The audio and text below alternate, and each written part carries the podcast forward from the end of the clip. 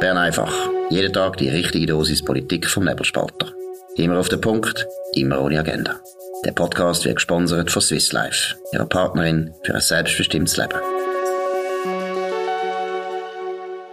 Ja, das ist die Ausgabe vom 20. Mai 2022. Dominik Feusi und Markus Somm. Ja, ein interessanter Austausch in den TA-Media-Zeitungen zwischen dem Christoph Meder, Präsident von Economy Suisse, dem wichtigsten Wirtschaftsverband der Schweiz, und ähm, Jörg Grossen, ähm, Präsident von der Grünen Liberalen Partei im Berner Nationalrat. Was sind da die wichtigsten Erkenntnisse, Dominik? Ja, der Christoph Metter hat in einem Gastbeitrag äh, eigentlich ein Loblied auf Solarenergie ähm, geschrieben, hat aber auch gesagt, äh, neben der Wichtigkeit von Sonnenenergie äh, wäre es blauäugig, alle Karten nur auf die Sonnenenergie zu setzen. Es brauche eben mehr. Die Schweiz brauche eine grössere ähm, Stromproduktion im Land selber und darum lange das nicht. Es brauche einerseits äh, große alpine Solaranlagen, oder? Und dann brauche es noch weitere ähm, Grossanlagen, damit Versorgungssicherheit äh, gewährleistet ist. Er ist ja nicht weiter darauf eingegangen, aber es ist klar, was er meint. Auch er verweist auf das Grundsatzpapier, oder? Also es braucht eben auch ähm, große Anlagen, sei es Gaskraftwerke, sei es grosse Wasserkraftwerke oder Staumauererhöhungen. Und Ökonomie Suisse ist auch offen für Atomkraft und mindestens irgendeiner mittel- und langfristigen Zukunft.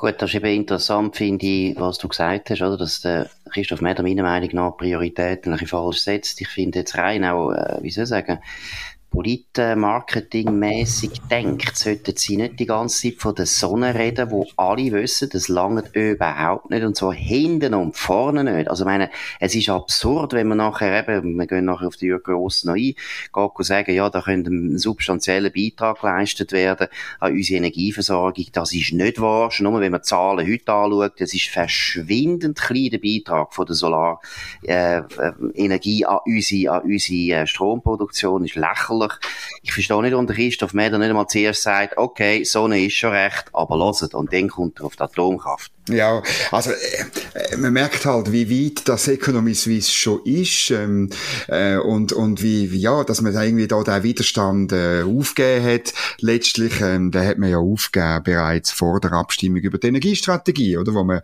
pfannenfertigen Kampagne gegen die Energiestrategie im äh, im Petto hat und sie dann kurz vor dem Start ähm, ausbremset hat, ähm, weil man hat wollen, der Doris Leuthard gefallen und das ist jetzt Folge. Du kannst nachher fast nicht mehr zurück.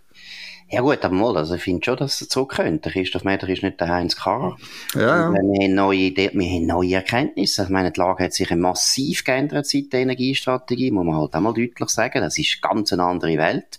Zweitens haben wir natürlich auch mehr Anschauungsunterricht. Ich meine, Warum können die Deutschen nicht aufhören mit dem Erdgas und, und der Kohle? Weil sie nämlich sehen, die erneuerbaren Energien leisten einfach nie, was sie überhaupt könnten, äh, sollten. Und vielleicht jetzt auf den Jürgen Grossen einzugehen in seiner Replik, das, das singt er natürlich auch wie das hohe Lied von der Solarenergie und was Hauptproblem ist, ist, ja, sind ja wie zwei Sachen aus meiner Sicht. Solarenergie ist das eine Problem dass wir nie werden so viel Flächen können vollstellen und vollbauen mit Solarpanels, dass wirklich ein wichtiger Beitrag ist an die Stromproduktion. Das ist mal das Erste, was ich schlicht nicht glaube, weil ich meine, wenn dann jemand wie der Jürgen Grossen einfach behauptet, ja, wir müssen so und so viele Hausdächer in der Schweiz bedecken, viel Glück mit dem Einspruchsverfahren. Also schon mal die Vorstellung, dass man in der Schweiz kann zentral eigentlich so viele Hauseigentümer dazu bringen, dass sie das machen, ist meiner Meinung nach völlig naiv.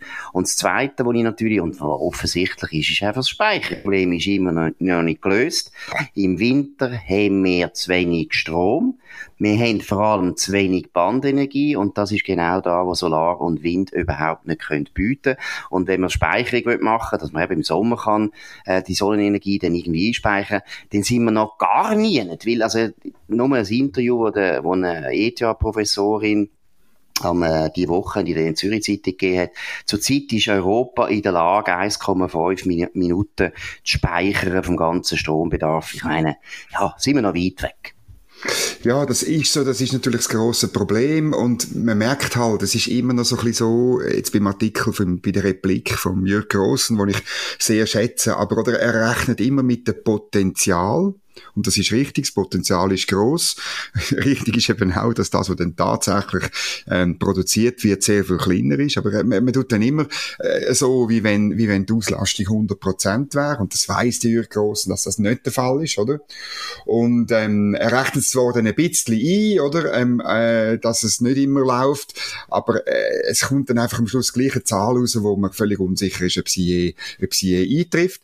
Und das Zweite, wie du gesagt hast, ist die, Speicher, die Speicherkapazität, oder wenn ich es richtig im Kopf habe, bräuchte man 17 Grand Dixons für die saisonale Speicherung, oder wenn man es äh, via via Power to Gas, also wenn wir im Sommer aus dem überzähligen Strom ähm, Gas herstellen, dann braucht man glaube 25 oder 26 Gotthardtunnel, um das Gas zu speichern. Also du meinst nicht Gas, oder? du meinst Wasserstoff oder synthetische Treibstoff, oder? Ja, äh, das, also Wasserstoff ist ein Gas, oder? oder ich ja, bin ja, nicht Naturwissenschaftler. Nein, aber ich glaube für, für, die, für die Leute haben sie noch das Gefühl, das ist Erdgas. Das ist nicht Nein, Erdgas, das ist nicht, das ist Wasserstoff, richtig. Wahnsinnig viel Strom und dort muss man eben auch mal sagen, sagen, wir haben die Anlagen noch lange nicht. Also wir haben Wasserstoffauto fahren, so viel ich weiß, nicht wahnsinnig viel um. Es gibt aber Versuchsbetriebe und so weiter. Auch das, da muss man alle Tankstellen umbauen. Das ist ein Jahrhundertwerk. Auch das ist einfach, es ist alles so unrealistisch, weil man den grossen Elefant im Raum, und das täuscht mir natürlich auch Christoph Meder, nicht wird klar benennen. Und der grosse Elefant im Raum ist der, mit der Kernenergie haben wir eine Option, die eigentlich total gut ist. Und wo wir nur müssen jetzt anfangen, wenn man rechnet jetzt durchschnittlich mit elf Jahren, bis wir ein neues Kernkraftwerk hätten, das wäre schon eine grosse Entlastung. Wenn man jetzt guten Willen würde zeigen, könnte man jetzt noch als Parlament das Kernenergiegesetz überarbeiten, könnte man auch schnell Forschung machen. Man könnte die Versorgungslücke nicht schliessen von 2025, aber man könnte vorbereiten, dass man in zehn Jahren wieder gut aufgestellt ist. Ja, das müssen wir auch, das müssen wir auch probieren zu erreichen. Das ist, das ist die Schwierigkeit, oder? Und, ähm, ja, ich habe ein bisschen, ich habe einfach ein bisschen das Gefühl, das ist das Problem bei Economy Suisse, dass man das nicht so genau sieht in dieser Schärfe, wie man es eben würde sehen, wenn man in Bern, ich sage es halt wirklich ein bisschen präsenter ist, weil das, was man bei diesen beiden Gastkommentaren ablesen kann, ist die eigentliche Trennlinie, die es gibt in Bern zwischen denen, die sagen, mit der Energiewende eben, obwohl ähm, Voraussetzungen völlig anders sind, also man ist davon ausgegangen, dass man weniger Strom konsumieren bis 2050, es ist völlig falsch, man wird 20, 30, bis zu 50 Prozent mehr Strom brauchen bis 2050 und ähm, wie du erwähnt hast, fix andere Sachen auch, die geändert haben. Ähm, es wird lange mit erneuerbaren Energien. Das sagt Rot-Grün bis und mit Grünliberal. Bleibt ruhig, es klappt schon mit dem. Oder? Und auf der anderen Seite sind halt jetzt jetzt immer mehr Leute, und zwar äh, bei der SVP ist das schon immer so gewesen, aber auch bei der FDP, ja sogar in der Mitte gibt es Leute, die laut oder nicht so laut sagen, wir wissen eigentlich, es braucht mehr. Und angesichts von der Warnung an 30'000 Strom, ähm, pro, ähm, strombrauchende Industriebetrieb, ähm, es könnte zu einer Stromlücke kommen und man müsse sich da Sachen überlegen, glaube ich, dass äh, das Problem wirklich weitgehend erkannt ist. Aber im Teil nicht. Ich glaube vor allem, was auch ganz eine starke äh, Veränderung ist, ist, du hast es erwähnt, mit den, mit den KMU, aber mit den Unternehmen. Panik in der Wirtschaft ist da, oder? Die Wirtschaft rechnet wirklich jetzt damit, dass es einen Blackout gibt, also schon 2025, wie das mhm. selber voraussagt. Ich meine, das mhm. ist ja unglaublich. Und die Wirtschaft ist wirklich sehr unruhig. Und das ist natürlich auch da, was der Christoph Meder auch gespürt. Er weiß es, er hört es auch überall. So hätten sich kenne und du kennst ihn auch sehr gut. Christoph Meder ist immer ein absoluter Befürworter von der Kernkraft. Das ist für ihn gar keine Frage. Aber es ist klar, dass der Druck aus der Wirtschaft eben jetzt auch kommt. Und da hat sich natürlich viel geändert. Und das hat natürlich auch Folgen auf die FDP und die Mitte. Das ist auch klar. Aber was ich vielleicht noch schnell sagen wegen der Energiestrategie, ist auch noch interessant. Ich habe ja gerade letzte Diskussion gehabt mit dem Martin Bäumle, auch GLP-Nationalrat. Und erstens ist interessant, dass er einräumt, dass man eigentlich bei der Konzeptionierung von der Energiestrategie nie darüber nachdenkt hat, dass man muss Speicherung haben für erneuerbare Energien. Das ist einfach nicht, nicht beachtet worden. Das ist so. Also gesagt, ja, ja, Winter und Sommer ist ja völlig gleich in unser, Ja, und Deutschland liefert schon. Man könnte importieren. Tropisch, genau, aber wir haben ein tropisches Klima, deshalb müssen wir mhm. ja nie speichern, das ist gar kein Problem. Haben es einfach nicht wollen sehen, aber es ist ja so, so klar, wer Tauris Leute hat, kennt und so weiter, weiss, das ist ein politisches Projekt gewesen. Sie hat gemeint, sie ihre Geschichte als die zweite Merkel von der Schweiz. Sie hat gemeint, ihre CVP gewinne die Wahlen 400 Mal, wie sie jetzt die Kernkraft äh, aufgegeben. Das ist ein politisches Projekt gewesen. Da ist es nicht um Energie gegangen, es ist nicht um Versorgungssicherheit gegangen. Das ist eher eigentlich gleichgültig gewesen. Das ist ja Tragödie und das ist auch, muss man auch sagen, da ist etwas, wo man viel härter müsste, die Doris Leuthard die Verantwortung nehmen, weil es ist verantwortungslos gewesen. Und was auch noch interessant ist wegen Martin Bäumli, aber ich gebe zu, er ist ein bisschen ein Aussenseiter geworden in seiner Partei, obwohl er Mitgründer ist. Er hat auch akzeptiert, dass wir die Kernkraftwerke, die wir haben, das sind vier Stück, dass wir die möglichst lang jetzt laufen lassen, damit wir eben die, die Engpässe können, äh, möglichst verhindern. Das ist ja auch eine neue Position. Und du hast vorher erwähnt, GLP ist an sich eine Schlüsselpartei für die Frage, oder? Weil wenn GLP endlich wechseln, was ich ihr sehr würde empfehlen und wegkommen von dem esoterischen Widerstand gegen Kernenergie, dann hätte man eine ganz andere Situation. Ja, das ist ein bisschen so. Ich kann noch ein anderes Beispiel ähm, erwähnen. Vor einer Woche ist der Rudi Noser bei mir in Feusi Federal gewesen, Befürworter von der Energiestrategie, wo bei mir gesagt hat, ja, also es sei ihm schon klar, man müsse die jetzigen Atomkraftwerke so lange wie möglich laufen lassen und man soll an diesen Standort, wo sie stehen, soll man unbedingt prüfen, ob man nicht, äh, wenn dann die Laufzeit äh, irgendwo ans Ende kommt, ob man dann nicht neue Kernkraftwerke würde aufstellen, wo selbstverständlich eine höhere Leistung, Leistung Leistung haben und das ist super, oder? Also das, da siehst wie das ins Wanken kommt und wie es ist wie eine Ironie von der Geschichte, dass die Linksgrünen, die 2017 mitverantwortlich sind für die Energiestrategie, die müssen heute wahnsinnig glücklich sein und, und äh, den Energiegötter danken, dass die Atomkraftwerke weiterlaufen und ihre Anträge, die Laufzeit nämlich zu beschränken auf 30, möglichst auf 30 oder dann halt auf 40 oder 45 Jahre. Alle die Anträge sind gescheitert und wenn die durchgekommen wären, wäre das Problem noch viel größer. Sie müssen heute dankbar sein für jeden Strom, der aus der AKWs kommt. Also sie wären wahrscheinlich die Situation von Robert Habeck.